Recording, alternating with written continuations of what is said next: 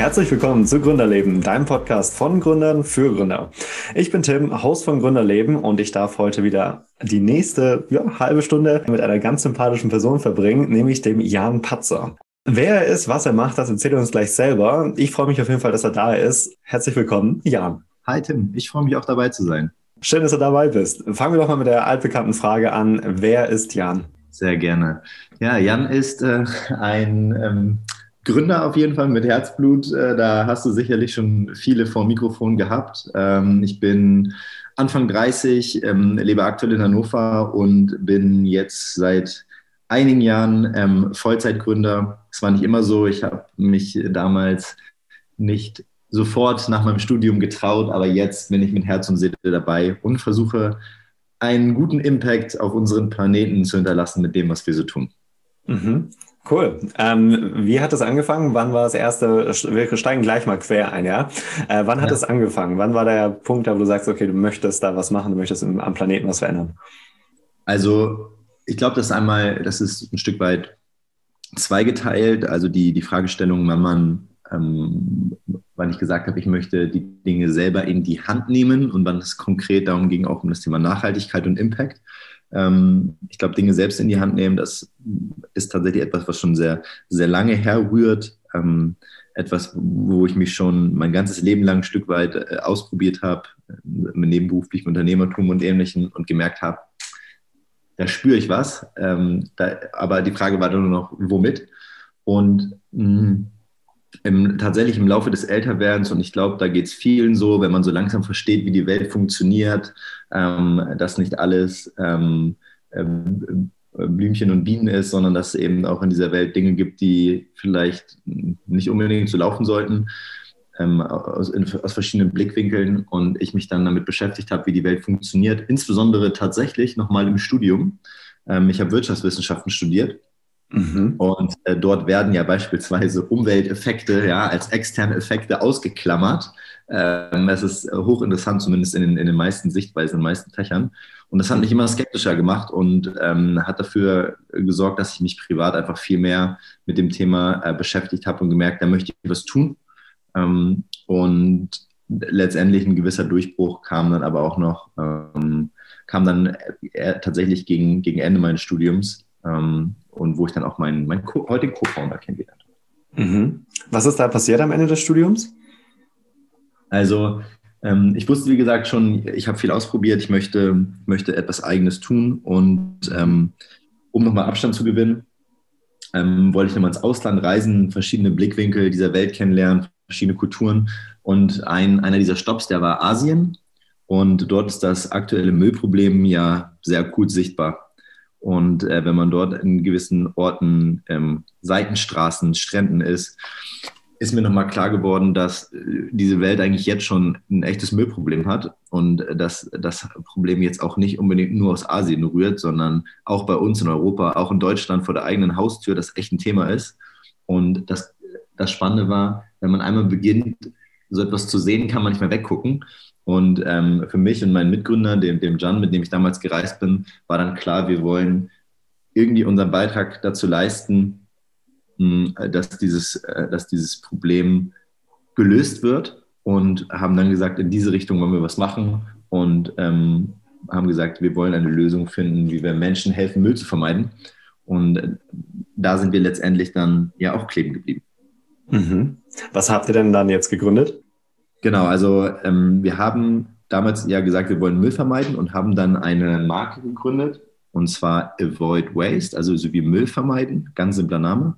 Und ähm, im Prinzip ging es darum, Produkte zu entwickeln, die dir helfen, im Alltag Müll zu vermeiden. Und zu Beginn war das eben eine klare Consumer Brand, eine Marke, die dir hilft, leichtfüßig äh, Müll zu vermeiden, ohne Verzicht, ohne den erhobenen Zeigefinger, ohne dir alles zu verbieten, sondern dir einfach schöne Wege aufzuzeigen, wie Nachhaltigkeit mit positiven Emotionen auch verbunden werden kann. Das waren dann Alltagsprodukte, wie zum Beispiel ein Mehrweg-Kaffeebecher, aber gefertigt nicht aus Plastik, sondern aus Reishülsen, die ähm, ein Abfallprodukt der Reisernte sind zum Beispiel, oder, oder weiteren spannenden Materialien, die man im Bereich der landwirtschaftlichen Abfälle und ähnliches hat, diese weiter zu verarbeiten, ihnen ein neues Leben zu geben und dann eben in langlebige Mehrwegprodukte zu, ähm, weiterzuentwickeln, die, helfen, Müll zu vermeiden. Das war grundsätzlich die Idee. Und ähm, wir sind damals tatsächlich gestartet, einfach mit unseren Ersparnissen, die wir da so nebenbei gesammelt haben, äh, haben die dann auf den Tisch gelegt und haben gesagt, okay, wir müssen jetzt irgendwie loslegen und haben auch im ganz kleinen Stil Bootstrapping mit einem einzelnen Produkt, einem, einem ganz, einer ganz simpleren, ähm, ähm, ganz simplen Design für Void Waste sind wir gestartet und haben erstmal geschaut, kommt das das, was wir machen, an? Und aus dieser kleinen Idee und dieser Handelsmarke ist mittlerweile eben ein ähm, ja, größeres Unternehmen entstanden. Und ähm, tatsächlich ist unser, unser Hauptfokus heute auch gar nicht mehr ähm, unsere eigene Handelsmarke, die ist immer noch extrem wichtig, aber der Hauptfokus ist auch mit anderen Unternehmen zusammenzuarbeiten und ähm, bestehende Startups, Mittelständler dazu befähigen, ähm, nachhaltige Produkte in ihr Portfolio aufzunehmen. Wir sind also im Prinzip so eine Art nachhaltige Fabrik auch geworden und ähm, haben eben eine eigene Handelsmarke, produzieren aber auch mittlerweile für andere Unternehmen und versuchen so unseren Impact in diesem Bereich der nachhaltigen Produkte einfach weiterzuentwickeln. Also mhm. eine, eine längere Reise. Mhm. Nimm uns doch mal hinein mit in diese Reise. Am Anfang hast du gesagt, ihr wart zu zweit, ihr habt äh, alle eure Spanische, Ersparnisse auf den Tisch gelegt, seid ins finanzielle Risiko gegangen und jetzt äh, seid ihr groß, nennenswert, ihr produziert für ähm, große, nennenswerte Unternehmen. Wie kam es denn dazu? Hast du da vielleicht so ein paar Stationen, wo du sagst, durch die seid ihr gegangen und dadurch seid ihr jetzt heute da, wo ihr seid? Ja, total gerne.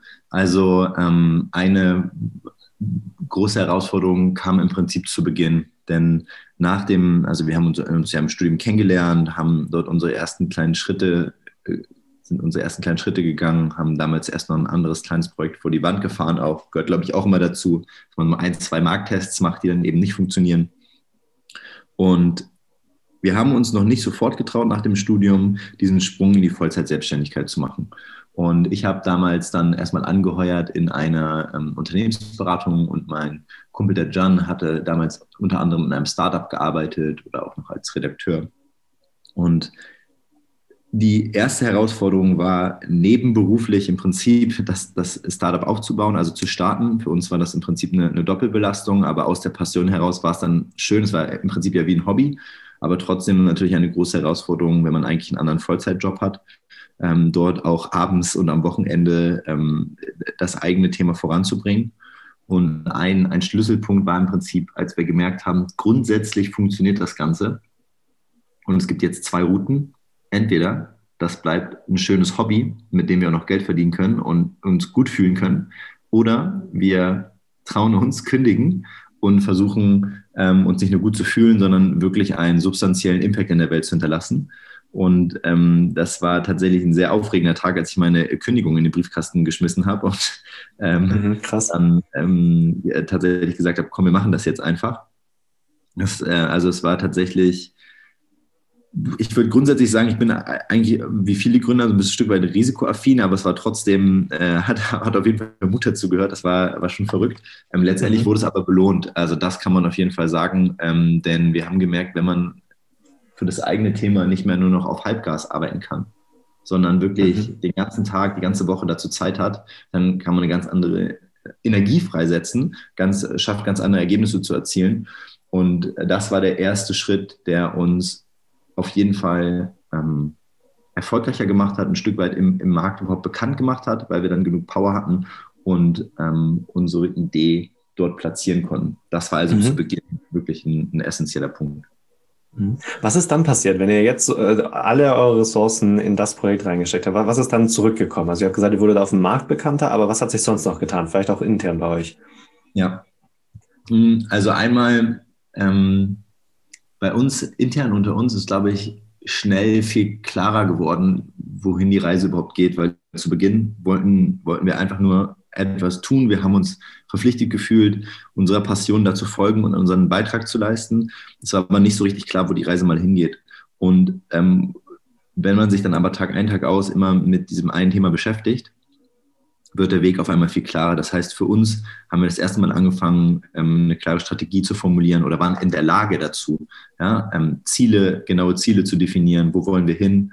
Und ähm, das hat uns auf jeden Fall auch mehr Selbstvertrauen äh, verschafft. Denn wir haben gemerkt, dass ähm, das Feedback der, der, der, Kundinnen kommt rein. Dann haben wir, ähm, haben wir uns getraut, tatsächlich das erste Mal ein, damals eine Werkstudentin noch einzustellen, die uns geholfen hat.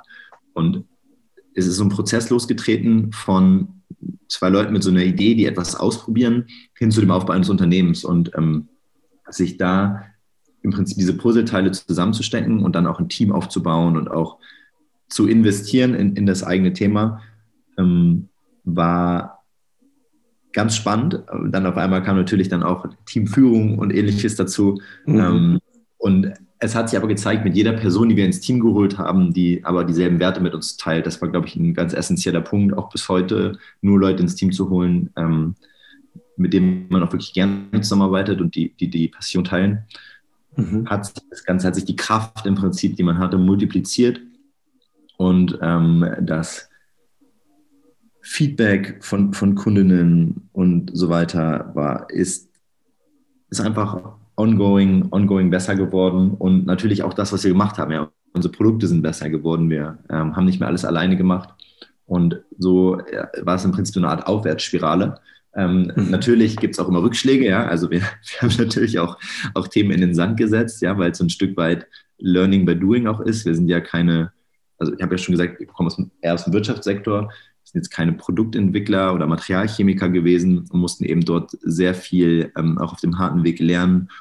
Aber dadurch, dass wir dann auf ein starkes Team gesetzt haben und auch viel auf Kooperation, konnten wir eben in sehr kurzer Zeit sehr viel lernen und sind einfach besser geworden. Und dieses, einfach dieses Mindset, dieser Gedanke, wir wollen sehr gute Arbeit machen, aber man muss auf dem Weg viele kleine Fehler machen, um zu lernen ähm, und viele Dinge ausprobieren also ein bisschen dieser, dieser iterative Gedanke, der hat uns, hat für uns auf jeden Fall sehr gut funktioniert. Mhm. Diese Aufwärtsspirale, über welchen Zeitraum hin hat die sich gestreckt? Also ist das Ganze jetzt innerhalb von einem halben Jahr oder einem Jahr passiert? Oder wie lange hat es gedauert, bis laut deiner eigenen Definition ihr von einem kleinen Startup zu einem nennenswerten Unternehmen geworden seid? Ja, also wir haben ungefähr ähm, ein Jahr lang ähm, diese Phase gehabt, wo wir zu Beginn wirklich nur zu zweit waren und ähm, im kleinen Stil daran gearbeitet haben und vielleicht eine, eine unterstützende Werkstudentin noch an Bord hatten. Ähm, vielleicht für unsere Zuhörer, wann habt ihr denn gegründet? Ähm, genau, wir haben also grundsätzlich unsere GBR, unsere ersten Markttests haben wir Mitte 2017 gemacht, so richtig, so richtig reingestartet. Dann äh, mit Energie sind wir in 2018 und Anfang 2019 ist dann im Prinzip der, ähm, der eben diskutierte Sprung von der ähm, nebenberuflichen Selbstständigkeit in die Vollzeitselbstständigkeit gekommen, also ungefähr nach einem Jahr. Ähm, haben wir uns dann getraut. Und von 2019 bis 2020 war im Prinzip das Jahr des ähm, der Findung des ersten Wachstums. Also da sind wir dann im Prinzip von, von zwei Personen plus Werkstudentin gewachsen zu, ähm, glaube Ende 2020 waren wir so acht Personen ungefähr. Mhm. Ähm, und davon so die Hälfte Vollzeit, wirklich Angestellte und die andere Hälfte äh, Praktis und Werkstudenten. Also das war ein essentielles Jahr für uns und im Jahr 2020 haben wir auch wirklich, muss man sagen, einfach nochmal sehr viel ausprobiert was funktioniert für uns, ähm, welche Wege können wir gehen, wie können wir unseren Impact maximieren? Und haben da ähm, wirklich sehr viel, sehr viel gearbeitet, sehr viel ausprobiert, vor ganz viele Wände gerannt. Und das war aber auch okay. Ähm, das ein oder andere Mal hätten wir vielleicht auch mal Nein sagen können, weil wir echt sehr vielen Strohhalmen hinterhergelaufen sind. Und ähm, liegt aber auch, glaube ich, ein Stück weit daran, dass es unser Findungsjahr war und wir haben tatsächlich dieses Jahr 2020 gebraucht, um eine ganz klare Linie zu entwickeln. Und in 2021 ist ganz spannend. Man merkt wirklich, wie diese Jahre sich unterscheiden. Mhm. 2019, wir machen alles selbst im, im, kleinen Maße. 2020, das Jahr des ähm, Ausprobierens, äh, Teamaufbau, Validieren des Weges, Konkretisierung der Strategie. Und jetzt 2021 ist im Prinzip Umsetzung, Wachstum des Unternehmens und des Impacts im Vordergrund. Mhm.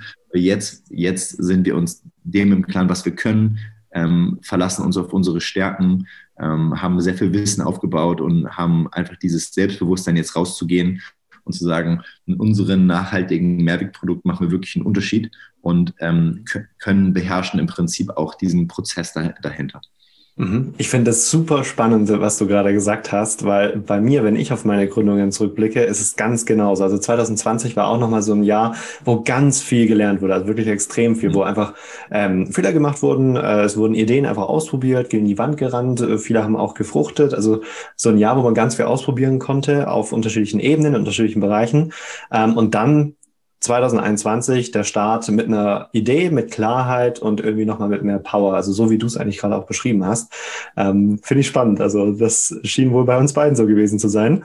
Ähm, ja, was würdest du sagen, hat bei euch dafür gesorgt, dass ihr oder sagen wir mal so, dass die Spirale stetig nach oben gegangen ist. Sind das irgendwelche gewissen Mindsets gewesen, irgendwelche Chancen, die sich gegeben habt, weil ihr bestimmte Kanäle bespielt habt, euch mit bestimmten Leuten vernetzt habt? Oder kannst du das an irgendwas festmachen, wo ihr sagt, ja, ab da waren so ein paar Sachen dabei, ähm, wodurch dann alles nochmal schöner gerollt ist? Ja, also ich glaube, also Mindset ist ein großes Thema. Ähm, ich würde sagen, es besteht wirklich massiv daraus, wie ich auf die Dinge gucke. Weil wenn ich überlege, also wir haben auch wirklich sehr viel, sehr, also wie gesagt, sehr viele Fehler gemacht. Konkret, wir hatten äh, damals einen wirklich einen Großauftrag, wo wir, unser größter Auftrag äh, ever ähm, für, für einen großen B2B-Kunden, ähm, der, da ist in der Produktion was schiefgelaufen, das ist erst später aufgefallen. Wir haben das Ding ausgeliefert und äh, die komplette Charge, die wir geliefert haben, war nicht in Ordnung. Und ähm, der Kunde war nicht happy, wir waren nicht happy. Es war für uns damals ein großes Problem. Solche, ähm, solche Fehler haben wir begangen. Wenn man sich jetzt nur darauf fokussiert und das als ähm, großen Fehler sieht, dann, ähm, wenn man anders, anders guckt, könnte man auch sagen, das war keine, nicht unbedingt eine Aufwärtsspirale. Ähm, und ich glaube, das ist ein wesentlicher Punkt. Solange dein Fehler dich nicht komplett aus der Geschäftstätigkeit kickt, glaube ich, ist es in der Regel, wenn man das wirklich als Learning versteht, das ist manchmal leichter gesagt als getan, aber mhm. wirklich diese Fehler, die man macht, daraus Schlüsse aber auch zu ziehen, dass man diesen Fehler natürlich möglichst nicht ein zweites und ein drittes Mal macht und einfach besser zu werden. Und ich glaube, dieses grundsätzliche Mindset, dass man eben aus den Fehlern lernt und, da, und daraus konkrete Handlungen ableitet, das ist, das ist ein Riesenthema.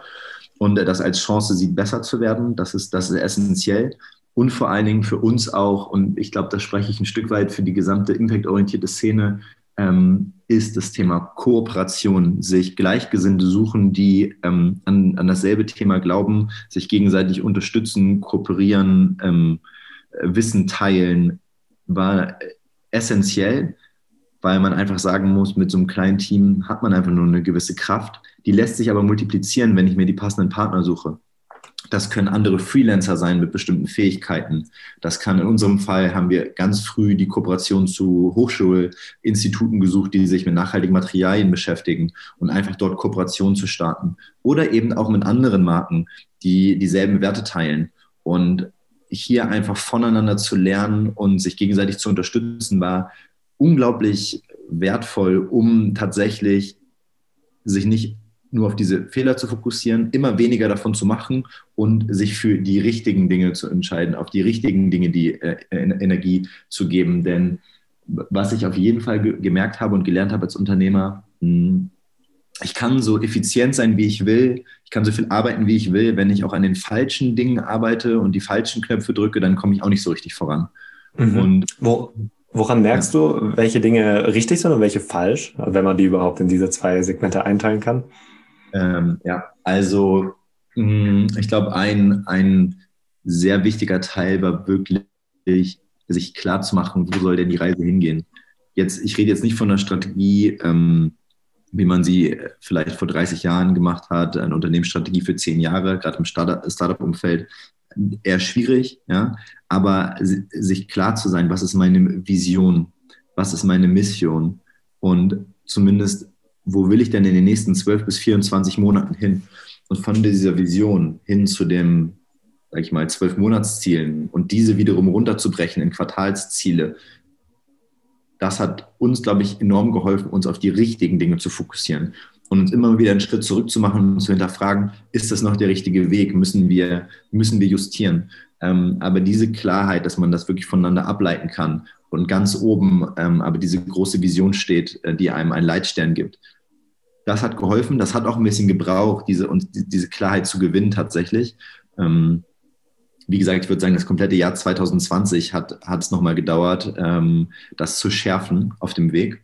Und das hilft uns aber jeden Tag, die richtigen Entscheidungen zu treffen und ähm, eben nicht nur effizient, sondern auch effektiv zu sein und an den richtigen Dingen zu arbeiten. Und, und das ist tatsächlich auch, ähm, mein Mitgründer Jan sagt immer, für ihn einer der größten oder der, der schönsten Erfolgserlebnisse, wenn eine Woche vergangen ist und er hat gesagt, er hatte das Gefühl, er hat genau an den richtigen Dingen gearbeitet. Und ähm, ich glaube, das kann man, das kann man den Hörern auch nochmal mitgeben. Was ist eure Vision? Was sind eure Ziele? Und ähm, arbeitet ihr wirklich daran oder arbeitet ihr nur in irgendetwas und lasst euch ablenken? Äh, links und rechts. Und äh, das haben wir für uns auf jeden Fall als sehr wichtig identifiziert. Mhm. Sehr, sehr spannend. Dankeschön für die tollen Einblicke auf jeden Fall. Mhm.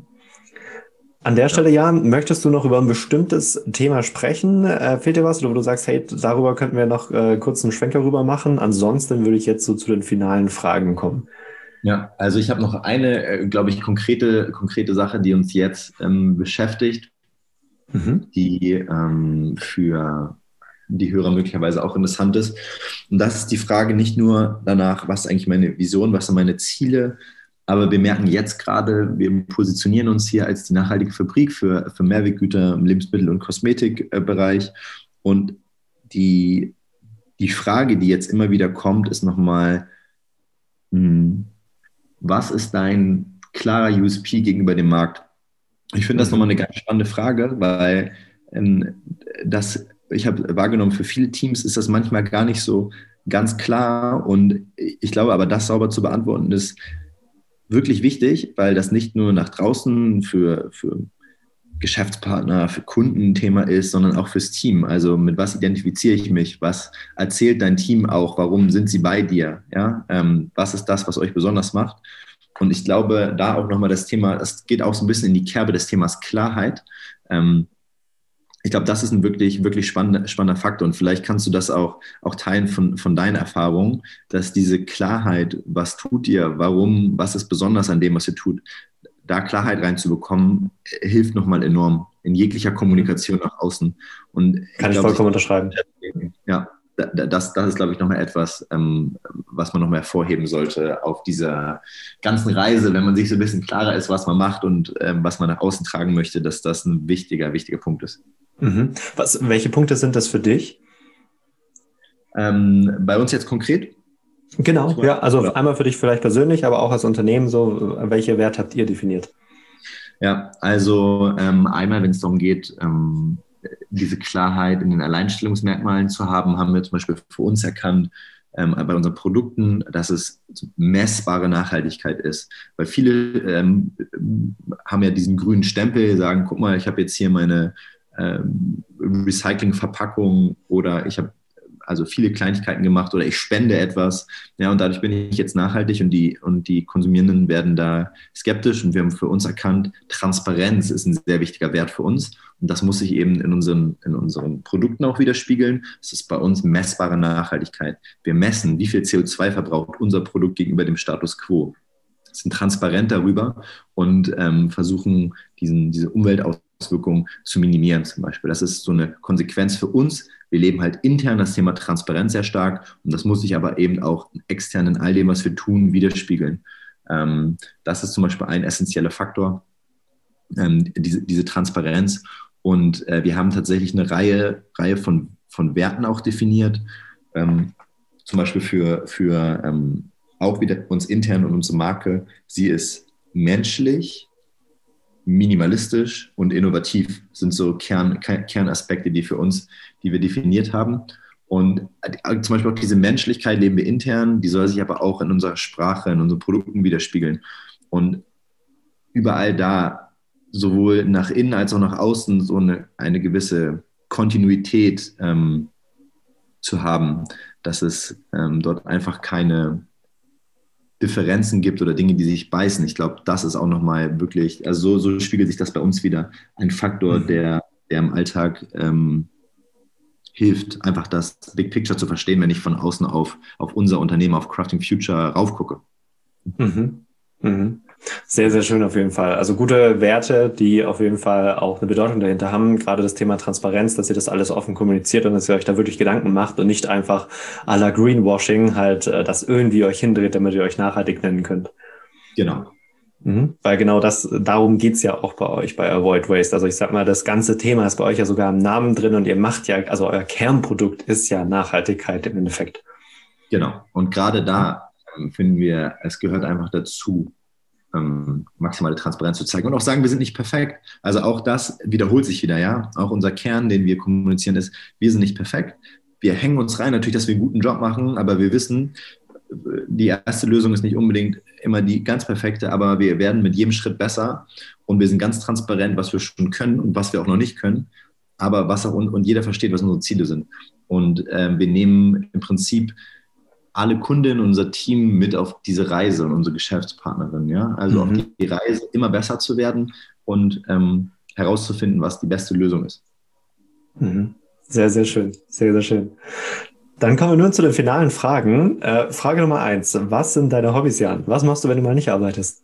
Ja, ich bin, ich versuche, wenn ich mal nicht am Laptop sitze, was ja bekanntlicherweise sehr viel ist, äh, versuche ich in der Natur zu sein, ähm, äh, egal ob, ob, Berge oder Meer, aber grundsätzlich rauszukommen. Ähm, neu dazugekommen ist das Hobby, ich baue gerade tatsächlich genau deswegen ein, ein, ein Van um, ja, um damit zu reisen, naturverbunden zu sein und etwas Handwerkliches zu machen und mich da Sehr auszulassen. Cool. Das ist also ein, ein großes, großes neues Hobby geworden. Mhm. Cool. Vielleicht beantwortet das schon meine nächste Frage. Die wäre auf jeden Fall gewesen. Was ist denn etwas über dich, was man normalerweise in einem Podcast so nie über dich erfahren würde? Ähm, dort habe ich tatsächlich was. Und was würde man nicht erfahren? Meine ersten unternehmerischen Tätigkeiten ähm, sind gestartet als Zauberkünstler mit, ah. ich, 14, 15 oder ähnlich, ich glaube so 14, ähm, weil ich schon immer eine Freude daran hatte, Menschen ähm, zum Lachen zu bringen oder zum Staunen zu bringen und ein Stück weit den, den Alltag zu verzaubern, ähm, habe ich tatsächlich dieses Hobby ergriffen und damals mich unternehmerisch dann auch schon ähm, ausgetobt, äh, bin dann irgendwann, als ich älter wurde, auch auf Hochzeiten, großen Geburtstagen oder Filmfeiern ähm, hatte ich ähm, Buchungen. Es war total spannend und ähm, daraus ist auch wahrscheinlich auch einer der Grundsteine fürs Unternehmertum heute gekommen, weil das ja auch schon so ein zumindest ein Kleinunternehmen damals war. Und das mhm. würde man wahrscheinlich sonst nicht so erfahren. Cool, sehr, sehr cool. Also gerade auch deine Motivation dahinter, Leute glücklich zu machen und so. Ähm, also wenn das nicht sympathisch ist. mhm. Cool. Und abschließend dann noch die Frage, würdest du dich selber als erfolgreich bezeichnen? Oh, ich glaube selber ist man, also ich bin da immer sehr skeptisch. Ich würde sagen, wir ähm, mh, hm, als ähm, ein Stück weit fleißig, wenn es um die, zumindest wenn es um die Themen geht, die mich bewegen, ja, also vielleicht auch eine gewisse Verbissenheit ähm, da, dahinter zu sein. Ich glaube, erfolgreich mh, hm, würde ich mir den Stempel jetzt selbst aufsetzen. Nein, äh, würde ich das Gegenteil sagen, bin ich überhaupt nicht erfolgreich, glaube ich auch nein. Ähm, die Wahrheit liegt noch irgendwo dazwischen. Ich habe so ein bisschen das Gefühl, wir sind gerade auf dem Weg dahin, ähm, ein erfolgreiches Unternehmen zu sein und äh, für mich persönlich ein erfolgreicher Unternehmer. Glaube, wir sind aber noch, noch auf dieser Reise und ähm, ich glaube, da ist noch einiges zu tun. Gleichzeitig sind die Weichen gestellt und ich bin auf jeden Fall stolz auf die letzten Jahre, das auf jeden Fall. Ähm, das kann ich teilen. Und ähm, vielleicht müssen wir den Podcast ja dann in so zwei Jahren nochmal wiederholen und dann gucken wir mal, ob ich, ob ich mich, ob ich mir den Stempel dann schon auf, mhm. Sehr cool, lassen wir so stehen. Ähm, wo können Leute, die mehr über dich erfahren möchten oder mehr über Avoid Waste finden? Wo kann man sich das angucken? Was sind eure Einfallstore? Ja, also ähm, ganz naheliegend ist auf jeden Fall unsere Website, die einfach avoidwaste.de ist. Ähm, Wenn es um persönliche Kontakte geht, gerne zum Beispiel LinkedIn oder ähnliches.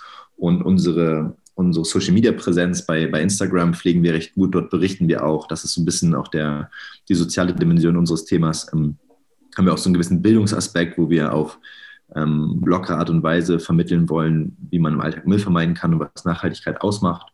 Und dort findet man eigentlich eine Menge Informationen über uns und das, was wir so tun und auch Kontaktdaten. Ähm, also es stehen sehr viele Wege offen, mit uns in Kontakt zu treten. Mhm, sehr cool. Packen wir auch unten in die Podcast-Beschreibung rein. Ähm, Link zur Webseite und zu Instagram könnt ihr direkt draufgehen äh, und euch das selber nochmal angucken. Jan, ich danke dir auf jeden Fall für deine Zeit und die wirklich tollen und sympathischen Einblicke. Danke für deine Offenheit und ähm, ja, das tolle Wissen, das du hier mitgegeben hast. Dankeschön. Vielen Dank für die gute Moderation, Tim. Es hat mir Spaß gemacht. Sehr schön. Dann euch da draußen viel Spaß beim Gründen. Äh, ihr konntet hier einiges mitnehmen und ja, habt einen schönen Tag. Macht's gut. Du darfst auch noch gerne abschließende Worte sagen, Jan. Ja, viel, vielen Dank an alle, an alle Zuhörer. Habt Mut, verfolgt eure Ideen ähm, und bis zum nächsten Mal.